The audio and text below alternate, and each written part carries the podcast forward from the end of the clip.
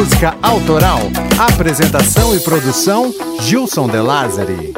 Olá, sejam bem-vindos. Esse é o episódio 31 que abre a temporada 4 do podcast Clube da Música Autoral. E cara, que lindo! Já são três anos contando as histórias das músicas que amamos e fortalecendo essa missão. A partir desse episódio, a cada 15 dias, chova ou faça sol, teremos um novo episódio. É assim que funcionam as temporadas do clube e dessa vez será uma temporada freestyle, tá? Do jeito que a gente gosta, completamente livre.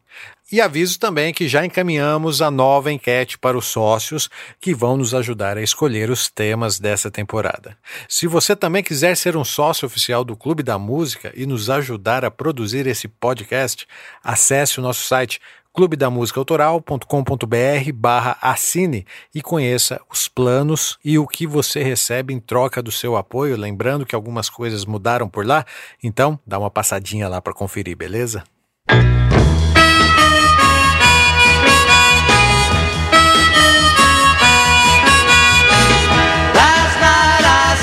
These words to my girl. I know you never even try, girl.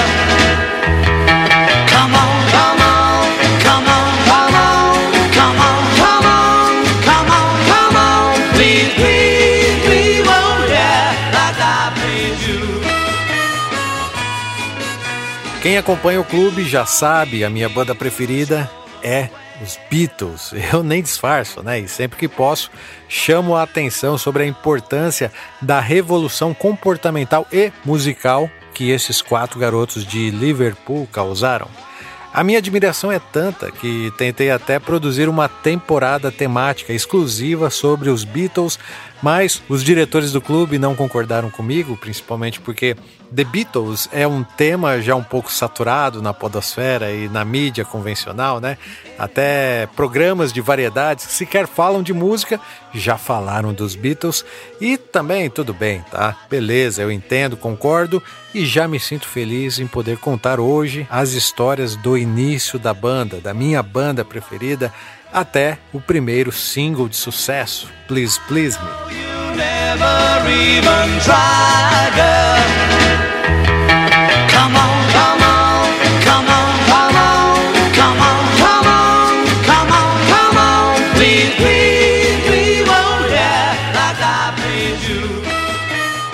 E desde já quero também deixar o convite para que interajam, tá bom? Eu sei que os bitomaníacos são vorazes e vão ter muito para contribuir com esse episódio, então bora mandar uma mensagem nas redes sociais, pois ao fim dessa temporada teremos um episódio extra onde Cocão e eu comentaremos as principais mensagens. O clube está no Twitter, no Instagram, no Facebook e no YouTube. Procure por Clube da Música Autoral, que só de seguir você já começa a fazer parte desse clube. Ok, então, tudo certo, Cocão? Vamos nessa? A partir de agora, com respeito e sem ser vago, vamos finalmente falar sobre eles, os Beatles.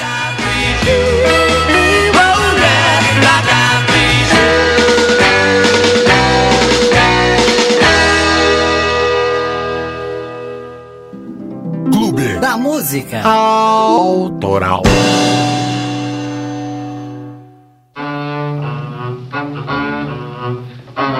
Thank you.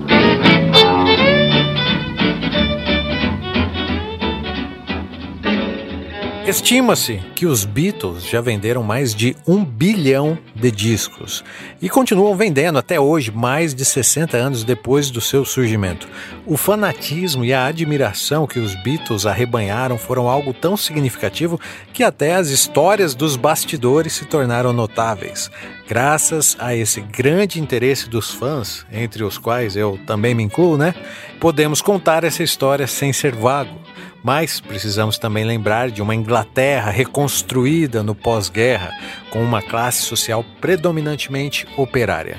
Durante a década de 50, as músicas americanas chegavam em carretéis ou discos compactos que desembarcavam primeiro no porto de Liverpool e dali era distribuído para toda a Europa.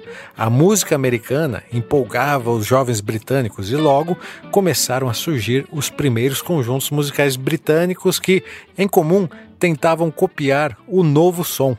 Mas, entre tantos novos estilos americanos, existia um tal de skiffle que se destacou, cara. Ouve aqui, ó. He's long, long, gone, real nice. Now he's long, Now John was standing by the railroad track, waiting for the freight train to come back. The freight train come back and never made no stop. John thought he'd have to ride the top. Now long, long. Esse tipo de música fez muito sucesso na Inglaterra no meio da década de 50, antes da chegada do rock and roll. Vale lembrar que os ingleses já consumiam o jazz americano e o blues, mas o skiffle, por sua vez, vinha de um conceito social que tinha tudo a ver com o perrengue que os britânicos passavam na época. Para tocar skiffle bastavam um violão barato e instrumentos percussivos improvisados, como tábua de lavar roupas, garrafas, caixas de charutos e qualquer outra coisa que soasse bem. O skiffle chamava a atenção dos jovens, principalmente por ser um estilo livre de etiquetas e regras.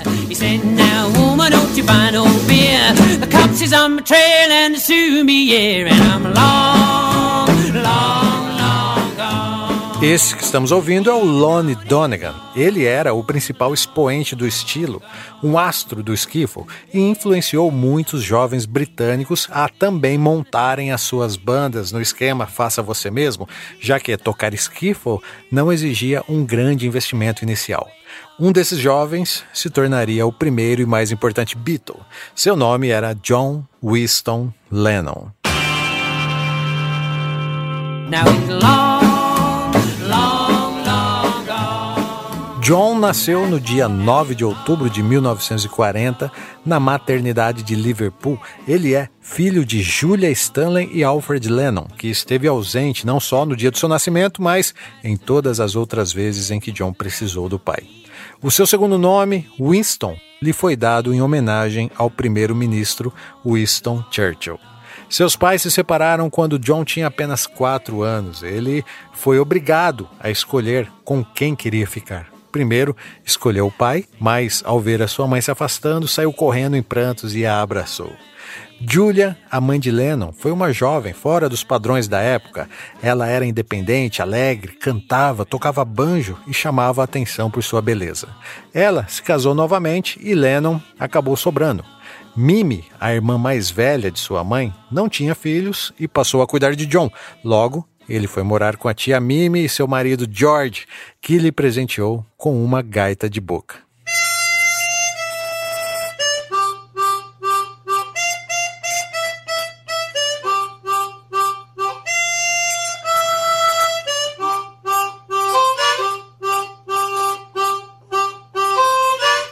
Mas calma, Lennon só se interessaria pela música e pela gaita alguns anos depois. Tia Mimi via sua irmã mais nova como uma desajustada e pedia a ela que se afastasse do filho, mas Julia visitava John regularmente. Foi ela que lhe apresentou Elvis Presley e até lhe deu algumas aulas de banjo. Tia Mimi era controladora e impunha suas regras não concordava que John aprendesse música. Mesmo assim, em 1956, Julia lhe deu um Galotone Champion, uma espécie de violão para iniciantes. John não podia tocá-lo dentro da casa da tia, ele precisava ir à varanda. Mesmo assim, logo aprendeu a tocar o instrumento. Aos 15 anos, influenciado pelo skiffle, resolveu montar o seu primeiro conjunto musical, que se chamava The Quarrymen, formado por amigos do Quarry Bank School. Dizem que John nunca foi um bom aluno. Ele tinha comportamentos erráticos e seu gosto por música fez a tia Mimi o escrever no curso de artes, onde passou a aprender os conceitos históricos da arte britânica. Um saco para John Lennon que estava, na verdade, fisgado pelo estilo rebelde a la James Dean e, claro, também pelo rei do rock.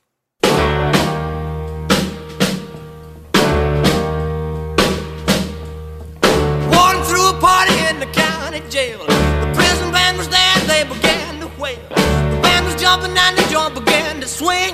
You should have heard this knocked out jailbird sing. that rock. Everybody. Em 1956 chegava a Liverpool o primeiro filme do rei do rock, Elvis Presley, sem dúvida um divisor de águas para a cultura britânica.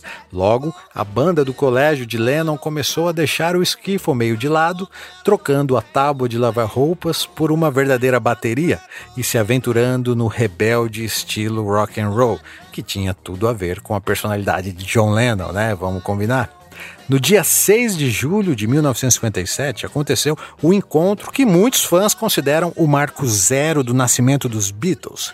Os Quarrymen haviam se apresentado no evento beneficente da igreja de St. Peter e, na pequena plateia, estava um garoto muito interessado em música. Ele e John Lennon tinham amigos em comum e foram apresentados. O seu nome era Paul McCartney.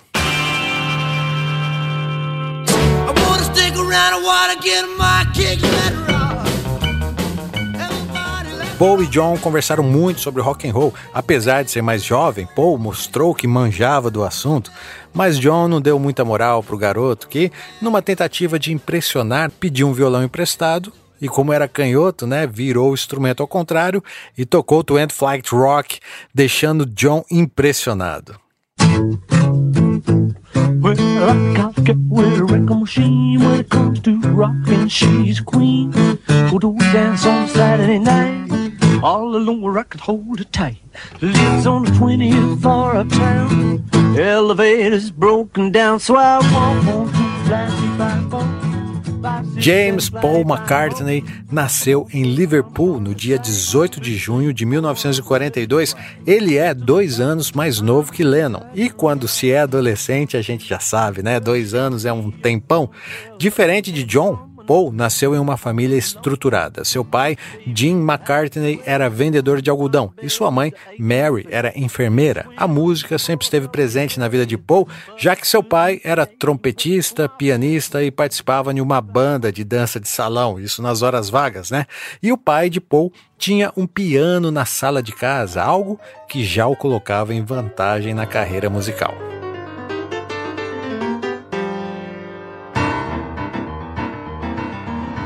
Quando tinha 14 anos, sua mãe faleceu, cara, vítima de um câncer de mama. Para animá-lo, seu pai lhe deu um trompete, mas Paul não se interessou pelo instrumento, principalmente porque não dava para cantar enquanto tocava o trompete, né? Então ele foi até a loja e trocou por um violão. E assim como John se interessou por bandas de skiffle. Como era canhoto, Paul teve que inverter a ordem das cordas do violão e logo que o aprendeu compôs a sua primeira música, I Lost My Little Girl, que é dedicada à sua mãe. Ooh.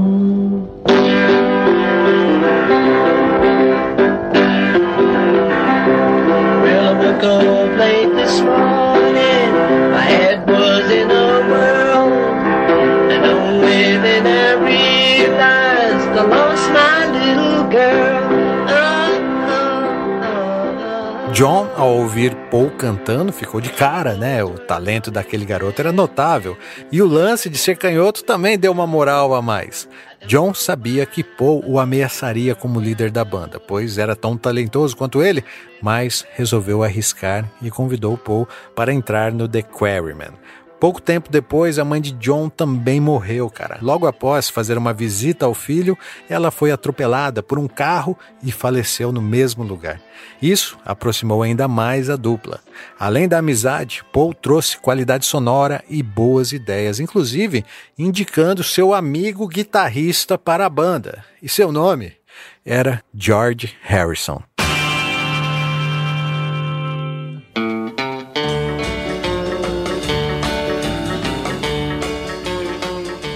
George Harrison nasceu no dia 25 de fevereiro de 1942, por acaso o mesmo dia que eu nasci. É o Beatle caçula. A diferença de idade era de 3 anos para John e um ano para Paul. A mãe de George, Louise, trabalhava como assistente de uma loja de artigos irlandeses e seu pai, Harold, era motorista de ônibus. A infância de George foi típica de uma família de Liverpool. Seu gosto pela música se deve à sensibilidade de sua mãe, que notou o quanto seu filho era atraído por esta arte e o matriculou em um curso.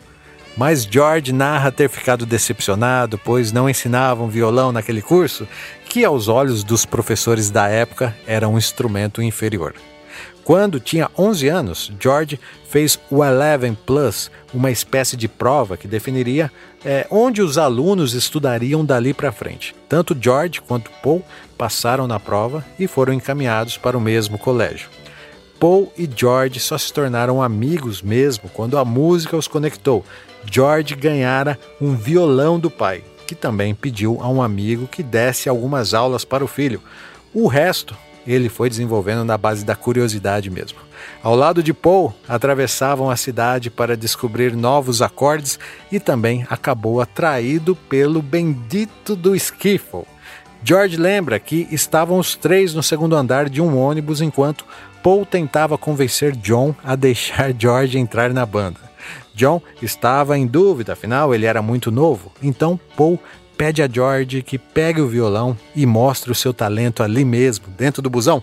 George sacou o violão do bag e tocou simplesmente a canção que todos os músicos de Liverpool queriam aprender: Ranch.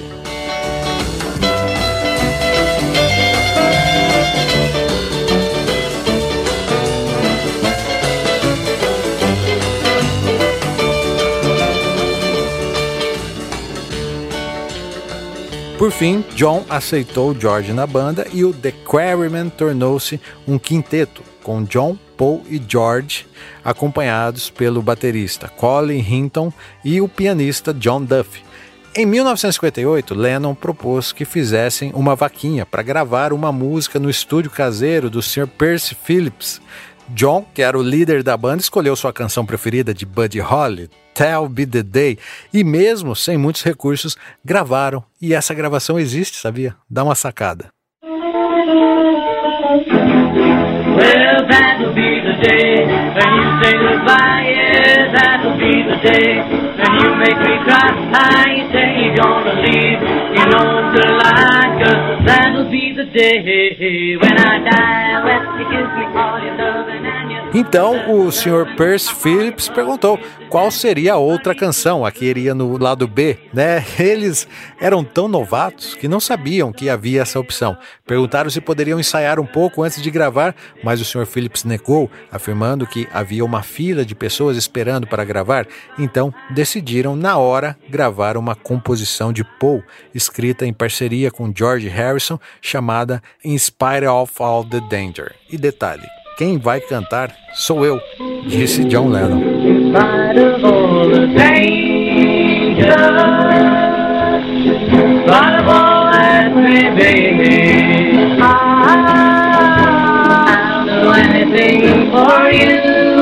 anything you want me to.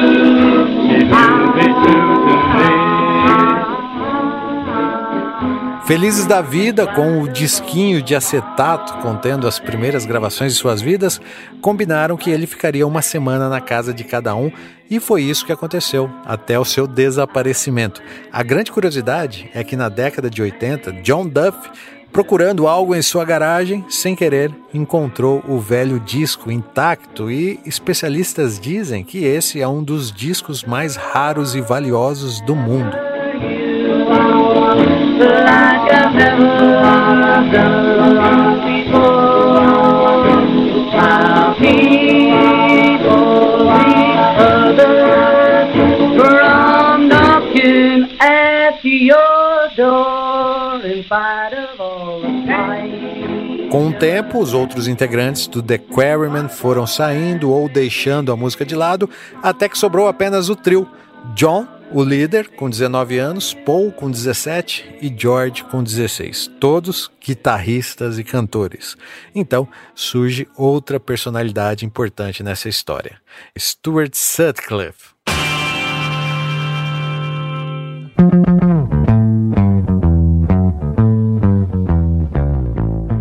Stu era o melhor amigo de John na época, eles faziam o mesmo curso de artes.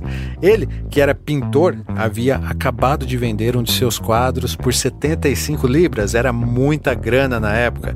E numa jogada estratégica para fortalecer a banda, Paul e John convenceram Stu a comprar um baixo Hofner e entrar para a banda.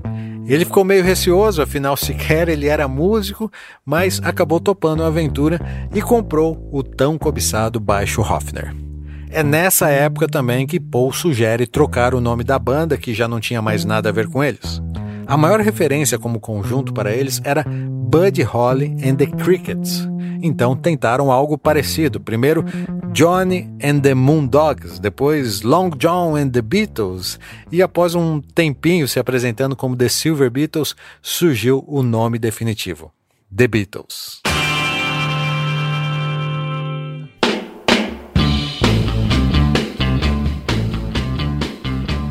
Sempre que perguntavam o motivo desse nome, Lennon ironizava a escolha, afirmando que teve uma visão em que um homem numa torta flamejante apareceu e lhe disse: Vocês são Beatles com A. O A é a letra que difere de besouro, Beatle, Porém, durante uma entrevista em 2001, Paul McCartney atribuiu a si a sugestão do nome definitivo, lembrando que John tivera a ideia de chamá-los de The Beatles, os besouros, e Paul sugeriu Beatles com A, que segundo ele seria um trocadilho com beat, que significava batida, né, a levada de bateria. Aliás, esse seria o recorrente problema dos Beatles daí para frente: encontrar um bom e definitivo baterista.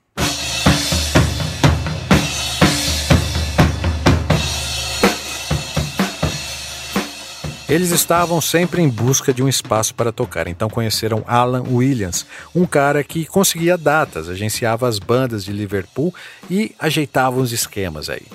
Foi Williams que colocou os Beatles no clube Jacaranda, onde fizeram vários shows no início, e também foi ele que arrumou a primeira mini turnê, que foi na Escócia, na qual acompanharam o cantor britânico John Gentle.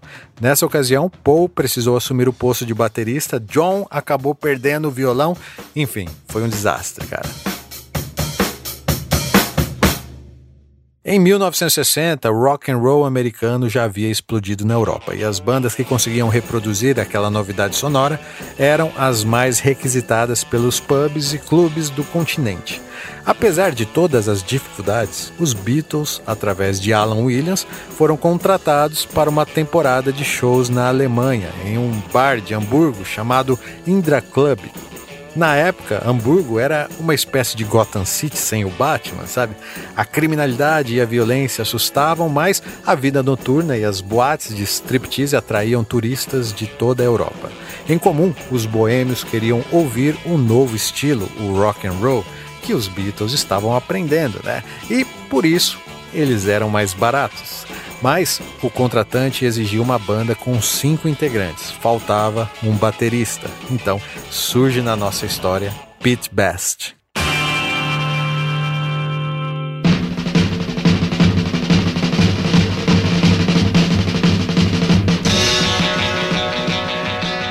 Além de baterista, Pete era o filho de Mona Best, a proprietária de um pub que ajudou muitos Beatles, Best foi contratado às pressas e apenas quatro dias depois estava partindo com a banda para Hamburgo. Mas quando chegaram à Alemanha, descobriram que as coisas não seriam fáceis. Além do péssimo cachê, eles precisavam dormir nos sofás do camarim e tocar de 7 a 8 horas por dia sem parar. Foi em Hamburgo que os Beatles conheceram a boemia, as extravagâncias sexuais, os porres e as drogas, pois sempre que estavam exaustos, os garçons lhes traziam Preludin, um comprimido que misturado ao álcool os deixavam ligadões e assim conseguiam tocar por horas sem parar. O convívio fortaleceu a relação entre os integrantes. Foi um período de desenvolvimento musical incrível. Stewart, inclusive, aprendeu até a tocar baixo. George refinou seu estilo de tocar e Paul e John aperfeiçoaram os vocais, desenvolvendo nessa época os notáveis duetos de voz que viriam a se tornar a marca registrada dos Beatles. One, two, three,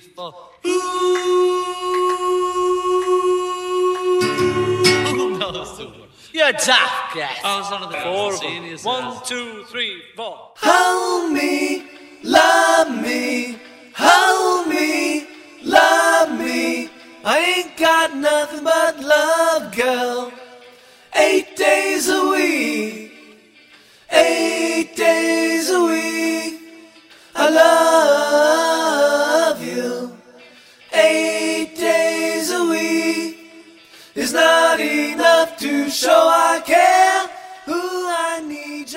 Porém, por mais que os garotos estivessem curtindo, aquela vida era insana. Sequer cama eles tinham para dormir. Outras bandas britânicas também estavam em Hamburgo fazendo as suas temporadas, assim como os Beatles. Uma delas também era de Liverpool e se chamavam Horror Storm and the Hurricanes. E o baterista era ninguém menos que o até então desconhecido Ringo Starr.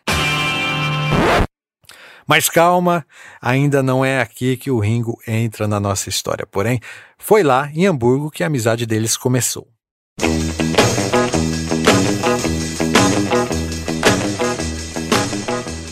Os Beatles descobriram que as outras bandas ganhavam muito mais e perceberam que estavam sendo explorados. Então, acertaram algumas apresentações em uma boate concorrente. Irritado com aquilo, o dono do Indra Club denunciou George Harrison e ele acabou sendo deportado por ser menor de idade. Revoltados, Paul e Pete tocaram fogo em uma camisinha dentro da boate e também acabaram deportados por isso. Por fim, John também voltou para Liverpool. O único que ficou na Alemanha foi Stuart, que havia se apaixonado por Astrid. Vale lembrar que foi Astrid quem tirou as primeiras fotos dos Beatles e também foi ela que cortou o cabelo de Stu no estilo mop top, né, na franjinha, que pouco tempo depois foi adotado por todos os integrantes, deixando de lado o manjado topete americano dos anos 50. Stewart veio a falecer um ano depois, vítima de aneurisma.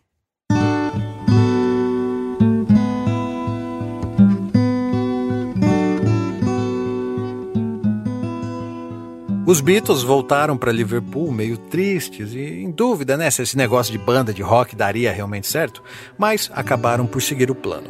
Paul era o mais virtuoso deles, então foi escalado para tocar o baixo, né, assumindo mesmo a contragosto. Então ele comprou o clássico baixo viola bass, né, o Hofner. John dava um migué para valorizar a banda, dizendo aos contratantes que eles eram de Hamburgo. Pete Best marcava shows no pub de sua mãe e assim compôs no baixo temos a clássica formação dos Beatles, pelo qual ficaram conhecidos. Em 1961, pintou a oportunidade dos Beatles voltarem para Hamburgo, dessa vez como banda de apoio do cantor britânico Tony Sheridan, que havia marcado uma série de shows e até uma sessão de gravação em Hamburgo. Essa foi a primeira vez em que os Beatles entraram em um estúdio profissional. My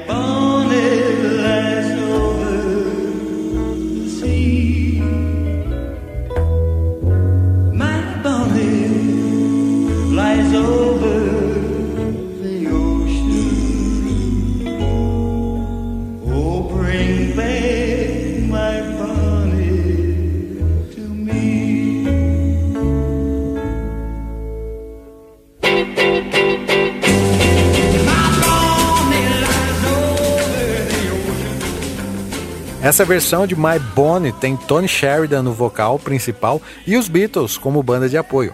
Uma curiosidade dessa gravação é que Pete Best estava tocando o bumbo atrasado, então os produtores alemães tiraram o bumbo e os tons do seu setup, deixando-o apenas com caixa e pratos. De volta a Liverpool, os Beatles finalmente conseguem uma data para tocar no famigerado Cavern Club. Inicialmente, o Cavern era um reduto do jazz britânico. Ele foi inaugurado em 1957, mas logo precisou abrir as portas para os conjuntos de skiffle e, consequentemente, para o rock and roll. Os Beatles se deram bem no Cavern, afinal, o período de shows intensivos em Hamburgo havia lhes dado experiência de palco e um repertório extenso. Isso sem falar no carisma dos garotos, né, que muitos diziam ser o grande diferencial. Toda a quinta, os Beatles se apresentavam no Cavern e a cada semana atraíam mais e mais jovens que vinham conhecer o rock and roll diferente dos Beatles, já que eles faziam suas próprias versões em vez de apenas copiar os americanos como as demais bandas de Liverpool faziam na época.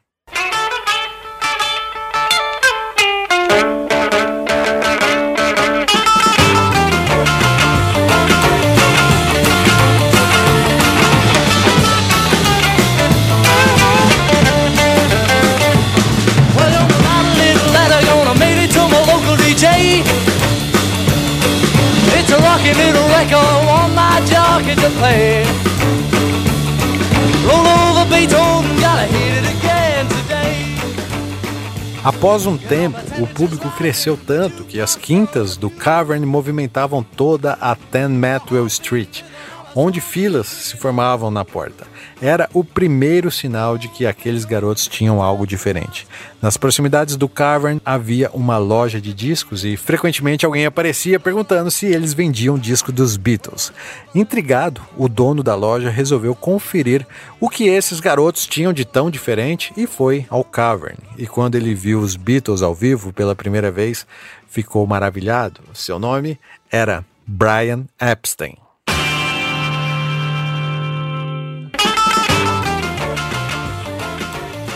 Brian era filho de judeus ricos. Seu pai havia fundado a Epstein Sons, um negócio da família que logo se expandiu para uma rede de lojas de instrumentos musicais, eletrônicos e discos. Brian era o filho desacreditado. Ele havia tentado ser ator na época e estava incumbido de cuidar da NEMS, uma das lojas de seu pai que ficava próximo ao Cavern. Brian não ficou apenas maravilhado, ele viu nos Beatles a oportunidade de empresariar a banda e ganhar muito dinheiro, algo que, como todos sabem, né, de fato aconteceu. Brian é considerado por muitos fãs como o quinto Beatle, mas não foi tão simples assim. Após assinarem um contrato de cinco anos, Brian equipou a banda com o que havia de melhor na época. Ele era de uma família rica que valorizava a boa imagem das pessoas, então sugeriu aos Beatles que trocassem as cafonas roupas de couro por ternos alinhados. Misture isso com um corte de cabelo mop top e cara, ficou excelente. Foi Epstein também que sugeriu a reverência ao público após cada canção, um ato simples, porém transparecia a humildade dos garotos. A partir de então, nasceu o conceito de imagem definitiva dos Beatles. Todos concordaram, menos John. Ele relutou em largar as roupas de couro, mas acabou cedendo em virtude do alto investimento que Brian estava fazendo, já que seu próximo passo seria contratar uma sessão de gravação que foi captada dentro do próprio Cavern Club.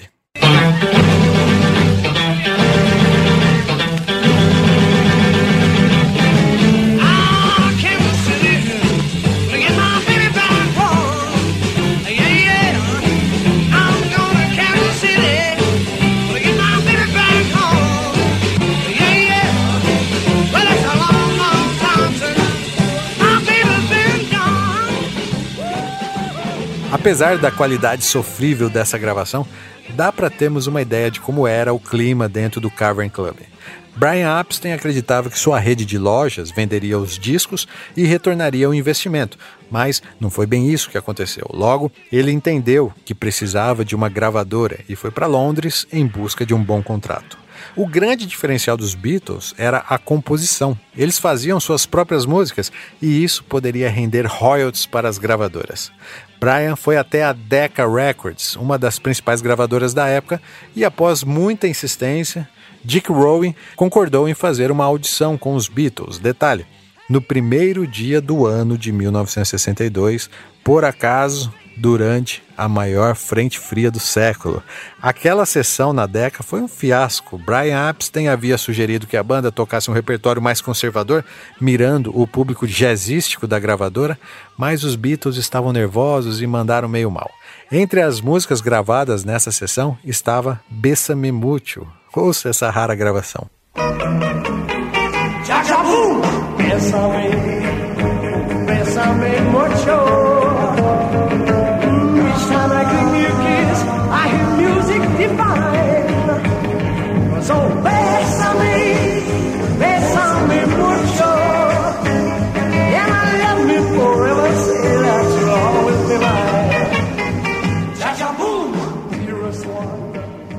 Um conjunto de fatores fez Dick Rowan rejeitar a banda de Brian, que na época se justificou com a célebre frase: Bandas com guitarras estão fora de moda, Sr. Epstein.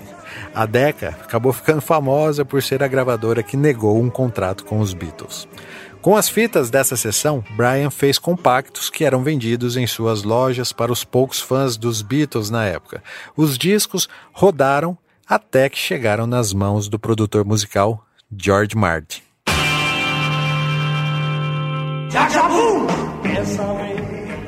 Martin estava de férias quando Brian procurou a sua gravadora, a Parlophone, que era um braço da EMI, e saiu de lá com mais um não. Porém, ao voltar de férias, George Martin reanalisou aquela proposta, considerando que era um material independente e rebelde para sua época. Contrariou os demais diretores da gravadora e aceitou uma audição com os Beatles, que entraram pela primeira vez no estúdio da EMI, que viria a se tornar o Abbey Road Studio. Essa sessão pode ser considerada o ponto da guinada dos Beatles, apesar de não ter sido lá aquelas coisas. Paul novamente estava nervoso e as músicas não saíram legais assim como tinha que ser. Esses tapes foram apagados. A única que se salvou foi Love Me Do. Ouça o registro original e repare na insegurança do vocal de Paul e na bateria arrastada de Pete Best. Love, love me do. You know I love you.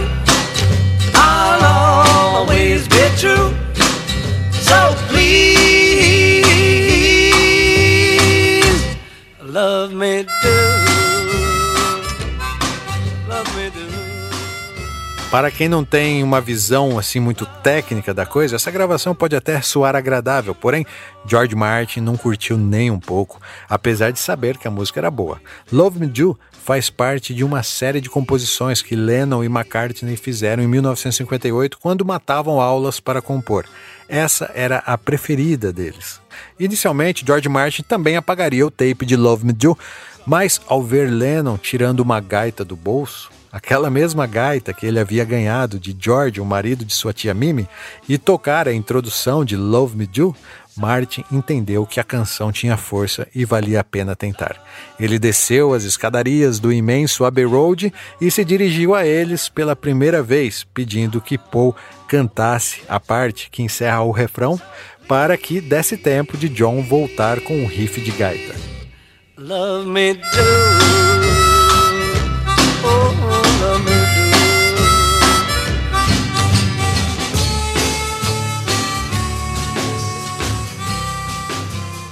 Legalzinho e tal, mas mesmo assim, George Martin estava insatisfeito e chamou os Beatles para a sala técnica numa tentativa de mostrar os erros, explicar o que estava acontecendo, sabe?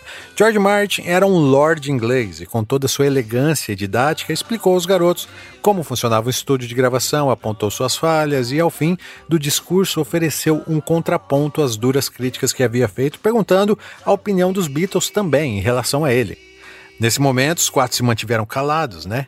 Até que George Harrison soltou a pérola, dizendo: Bem, em primeiro lugar, não gostamos da sua gravata.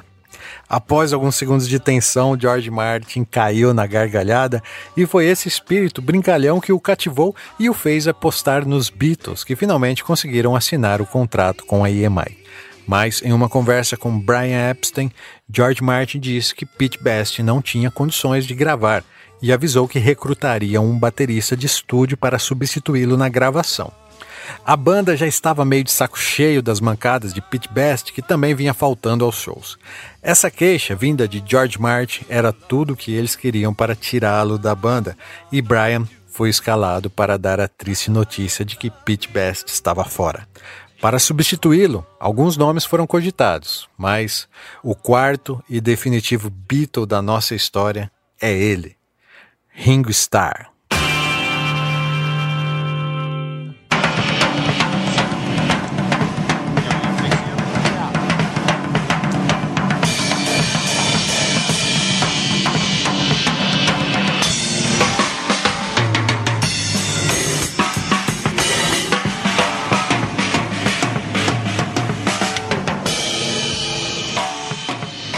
Isso que estamos ouvindo é um solo do que se tornou o estilo Ringo Starr de tocar bateria.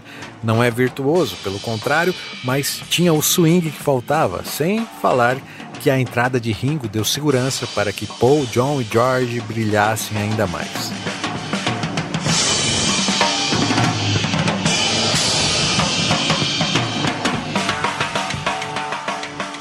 Ringo, na verdade, se chama Richard Starkey, ele nasceu em Liverpool no dia 7 de julho de 1940.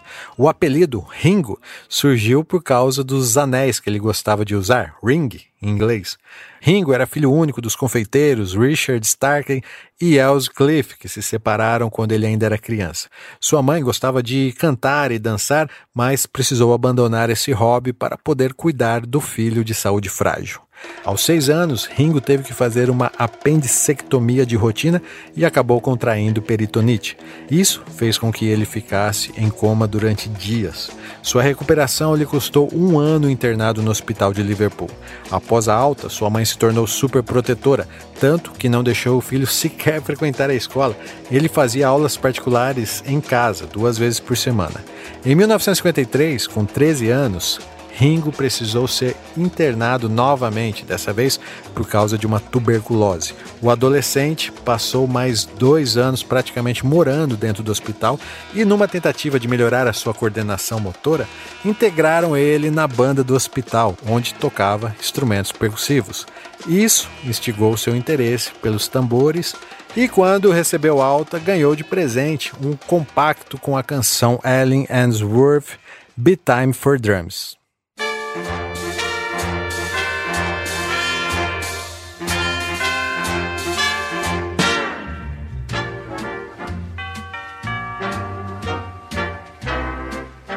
O interesse de Ringo pelos tambores fez dele um tocador de tábua de lavar roupas. Isso foi durante o movimento do skiffle, claro. Sua mãe se casou novamente e seu padrasto lhe deu de presente o primeiro kit de bateria, um instrumento extremamente valioso na época. Desde então, Ringo participou de várias bandas, a mais famosa delas foi o Horror Storm and the Hurricanes, mas ele também fazia trabalhos freelancer e cobriu as faltas de Pete Best nos Beatles por várias vezes, até finalmente ser convidado para integrar o conjunto em definitivo. Três dias após a demissão de Pete Best, Ringo Starr é apresentado como baterista dos Beatles num show do Cavern. A apresentação gerou uma baita confusão, pois os fãs repudiaram a nova formação. Eles gritavam Pete para sempre, fora Ringo. E o George Harrison chegou até a ser agredido nessa apresentação. Pete Best era o mais galanteador dos Beatles, enquanto Ringo né, era baixinho e tinha uma baita de uma narina. Acho que inicialmente ele não agradou os fãs, mas logo isso ficou para trás. E em 1962, os Beatles, agora com Ringo Starr na bateria, partiram para mais uma temporada em Hamburgo, que precisou ser interrompida, pois George Martin os convocou para uma nova sessão de gravação, na qual regravaram Love Me Do e P.S. I Love You. Essas viriam a se tornar o lado A e o lado B do primeiro single dos Beatles. This letter. Send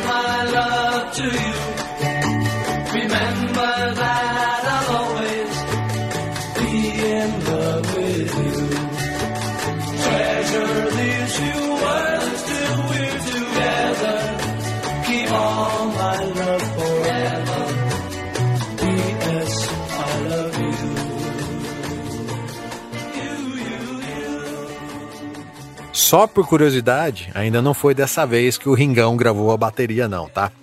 George Martin havia recrutado Andy White, um baterista de estúdio. Foi ele que gravou a bateria das duas músicas. Ringo apenas tocou percussão e dizem que ele ficou arrasado com isso. Mas foi assim. No dia 5 de outubro de 1962, o primeiro single dos Beatles foi lançado.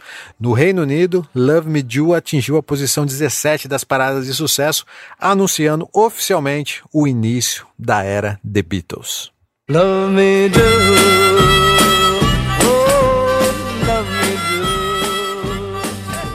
Inicialmente, o contrato com a EMI era terrível. Os Beatles recebiam apenas um centavo a cada disco vendido. E desse montante, 25% ficava com Brian, que, para dar uma forcinha, ainda arrematou 10 mil cópias desse single. Sentindo firmeza nos garotos de Liverpool, a EMI resolveu produzir mais um single, que dá nome a esse episódio do Clube da Música Autoral. Então, rode a vinheta, Sir Cocão, porque a partir de agora vamos falar de Please Please Me. Quem é? Clube da Música Autoral.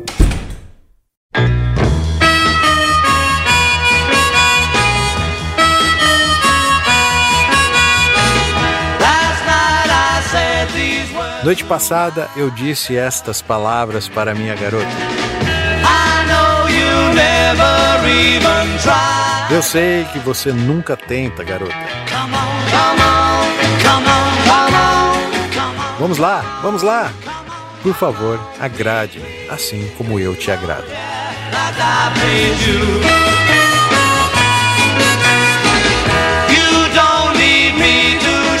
Você não precisa de mim para mostrar o caminho, amor. Porque eu sempre tenho que dizer amor.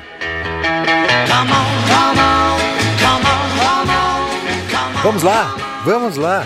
Por favor, agrade-me, assim como eu te agrado.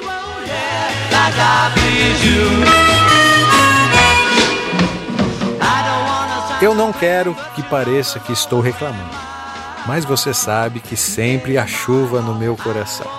Eu faço tudo para agradar você. É tão difícil argumentar com você? Ou sim, porque você me deixa triste. Last night I said these words to my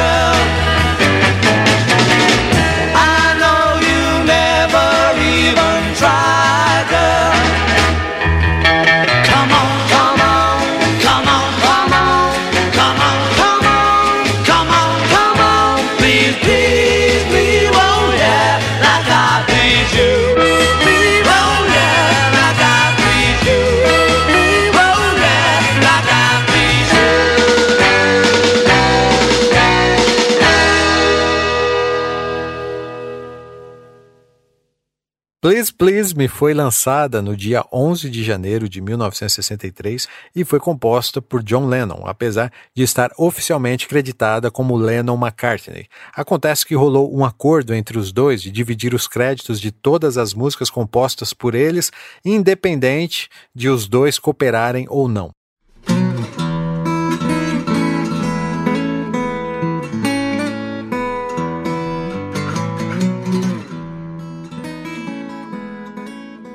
A letra de Please Please Me acabou interpretada com duplo sentido e alguns fãs da época acreditavam que era um pedido de sexo oral, principalmente quando Lennon dizia: Noite passada eu disse essas palavras para minha garota. Eu sei que você nunca nem tenta, querida, mas vamos lá, por favor, me agrade. então, Claro que os Beatles sempre negaram esse trocadilho, mas o fato é que algumas garotas eram taradas por eles e, mesmo antes da bitomania, já os perseguiam. Como elas tinham uma média de 15 anos, mais ou menos, John as apelidou de chave de cadeia. Ele sabia que transar com uma daquelas adolescentes poderia gerar um problemão com a polícia, porém, relatos sugerem que para John o sexo oral não tinha o mesmo agravante. Além disso, Lennon assumiu posteriormente que sua intenção era fazer um trocadilho com please, que é por favor, e please, que significa suplicar. Então, tirem suas próprias conclusões, tá bom?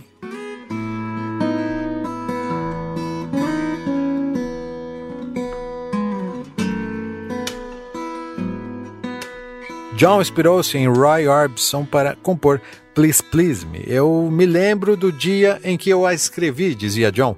Eu tinha acabado de ouvir Roy Orbison na rádio tocando Only the Lonely. Adorei o estilo da balada e tentei imitá-lo. Only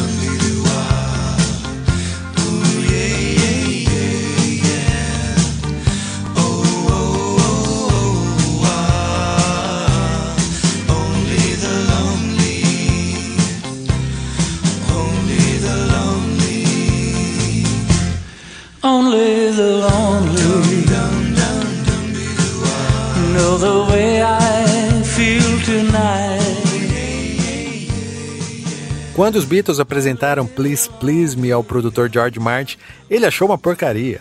Era uma balada arrastada, bem ao estilo Roy Orbison mesmo, e pouco a ver com o rock and roll que eles queriam vender. George Martin tentou convencê-los a gravar uma outra música de um outro compositor, mas os Beatles insistiram. Então George Martin disse brincando: se vocês talvez dobrassem a velocidade dessa música e adicionassem uma gaita como em Love Me Do, talvez ela ficasse boa. Todos riram, né? Afinal ele estava brincando, mas na próxima sessão os Beatles voltaram com a música acelerada e uma introdução na gaita. Novamente ganharam a simpatia do velho George Martin, que soltou a célebre frase: Vocês acabaram de fazer o primeiro número um das paradas.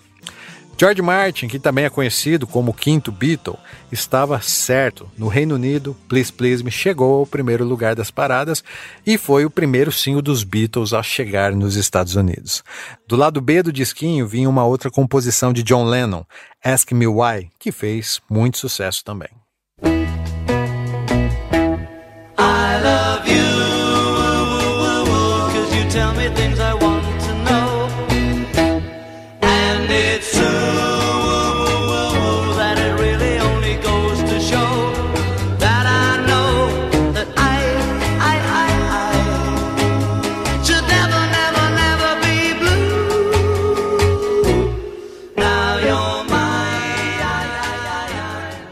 No Brasil, o single chegou no mesmo ano, mas ao invés de Ask Me Why, a canção do lado B era From Me to You.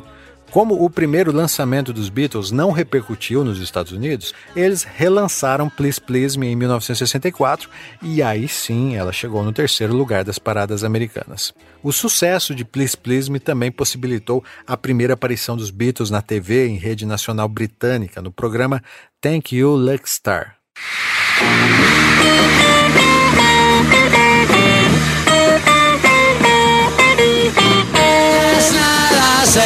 these words to my girl.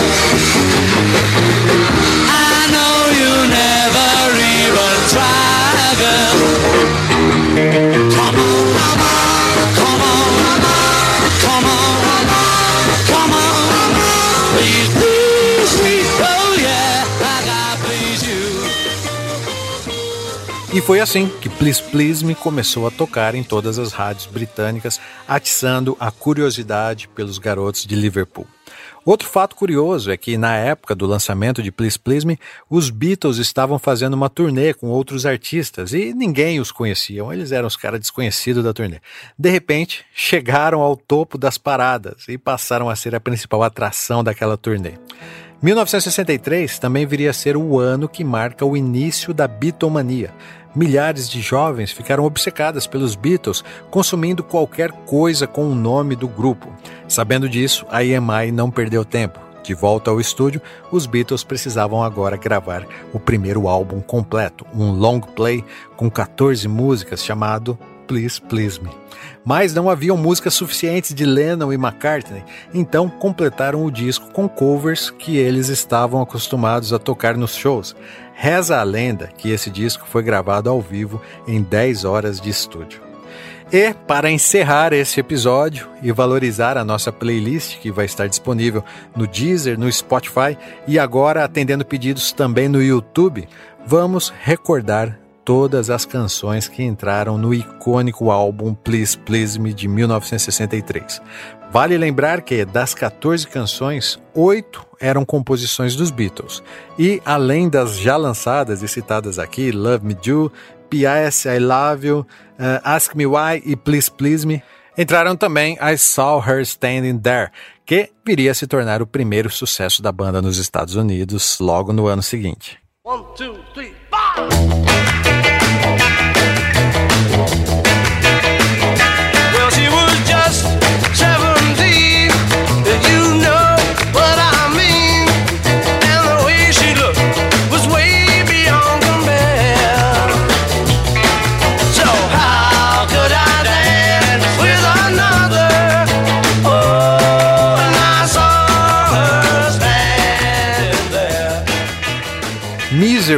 foi uma canção feita pelos Beatles por encomenda para a cantora country Ellen Shapiro, mas que havia sido rejeitada por seu produtor. Então, os Beatles aproveitaram e gravaram ela também.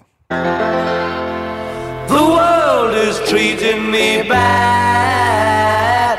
Misery. I'm the kind of guy who never used to cry.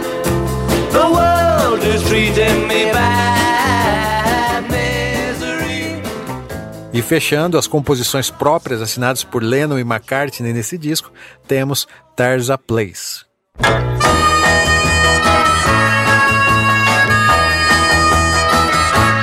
There is a place where I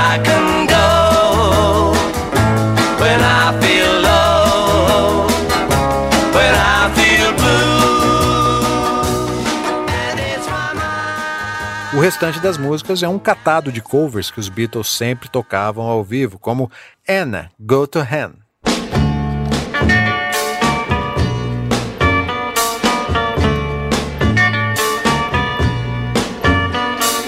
And ask me, girl, to set you free, girl. You say he loves you more than me, so I will set you free. Go with him. Tinha também Chains.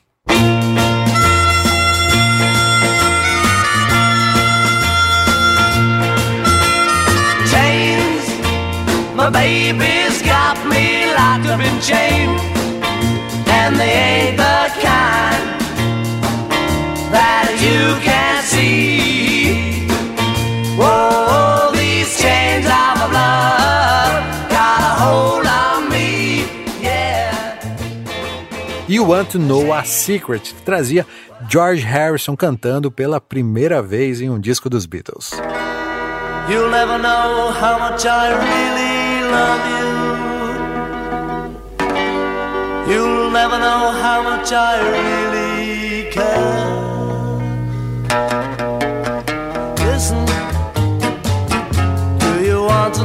Secret? Do you promise not to tell? Whoa, whoa, closer. Boys, que também trazia Ringo Starr nos vocais pela primeira vez.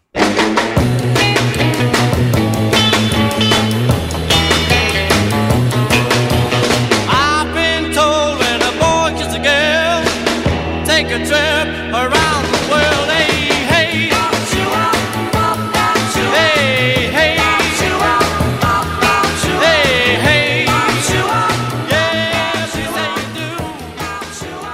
podemos deixar de lembrar da excelente Baby It's You. It's not the way you smile that touched my heart. It's not the way you kiss that tears me apart. Oh, many, many, many nights go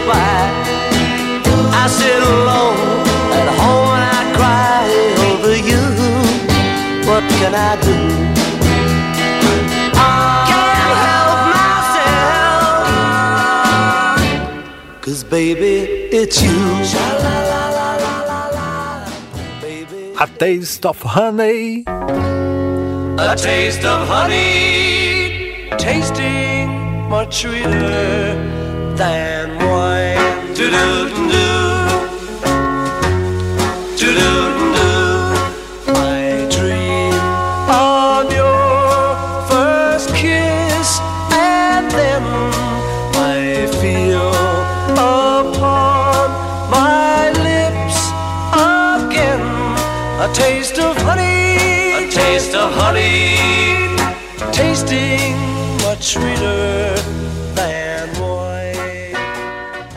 E encerrando o álbum e também esse episódio do clube, a música dos Beatles que talvez seja a mais conhecida por nós brasileiros. Muitos pensam que essa música é deles, mas se trata de um cover também escrito por Phil Medley e Bert Russell.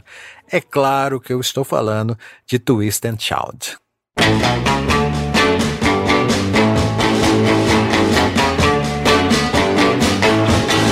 It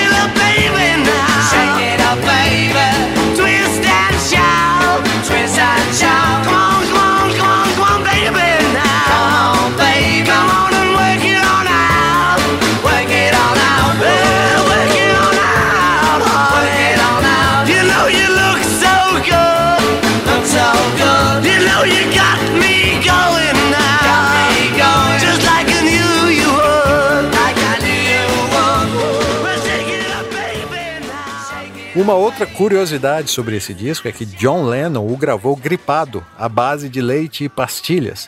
Twist and Shout provavelmente detonaria sua garganta e por isso ela foi deixada por último. Eles sabiam que teriam apenas uma chance de gravá-la antes de John perder a voz completamente e foi o que fizeram. Twist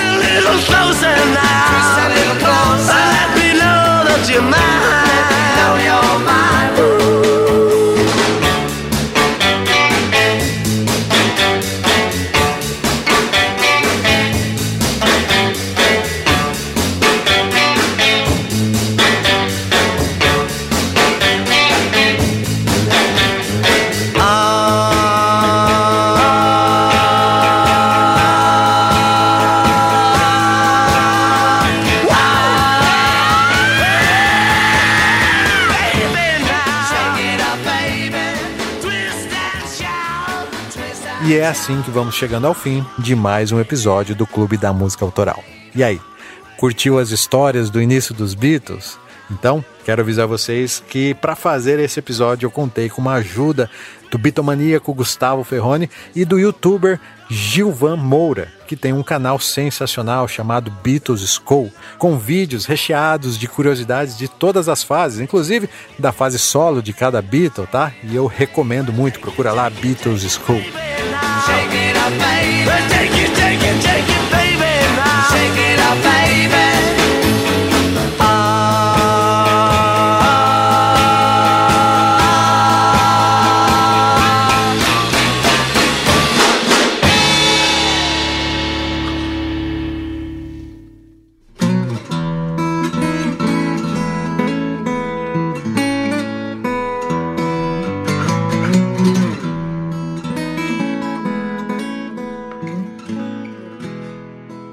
Antes de finalizar, não posso também deixar de agradecer aos ilustres sócios diretores do clube, Henrique Vieira Lima, Caio Camasso, Emerson Silva Castro, Antônio Valmir Salgado Júnior, Dilson Correia Lima, Matheus Godoy, João Júnior Vasconcelos Santos, Luiz Machado, Lucas Valente, Camila Espínola, Tieme Yamashita e Marcelo Leonardo. Eles são mais que sócios, são diretores do clube e nos ajudam muito a manter viva essa missão de levar boas histórias até vocês. Se você quiser ser um sócio oficial do clube, é só acessar o nosso site clubedamusicaautoral.com.br barra assine e entender quais as vantagens que você recebe em troca do seu apoio. Mas, se quiser ajudar de outra forma, basta compartilhar as postagens do clube nas redes sociais, indicando aos amigos. Estamos no YouTube, Facebook, Twitter e Instagram, beleza? Por hoje é isso. Espero em breve poder retornar com a saga dos Beatles. Espero também que vocês tenham gostado. E lembro que a edição do Clube da Música Autoral é do Cocão, o Rogério Silva. E a produção é minha, Gilson De Lázari. Foi um prazer falar de música com vocês e até a próxima.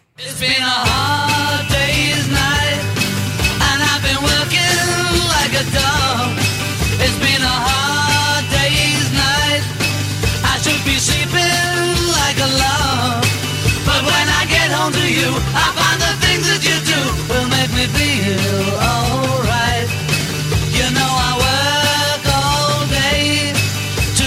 money to buy a thing.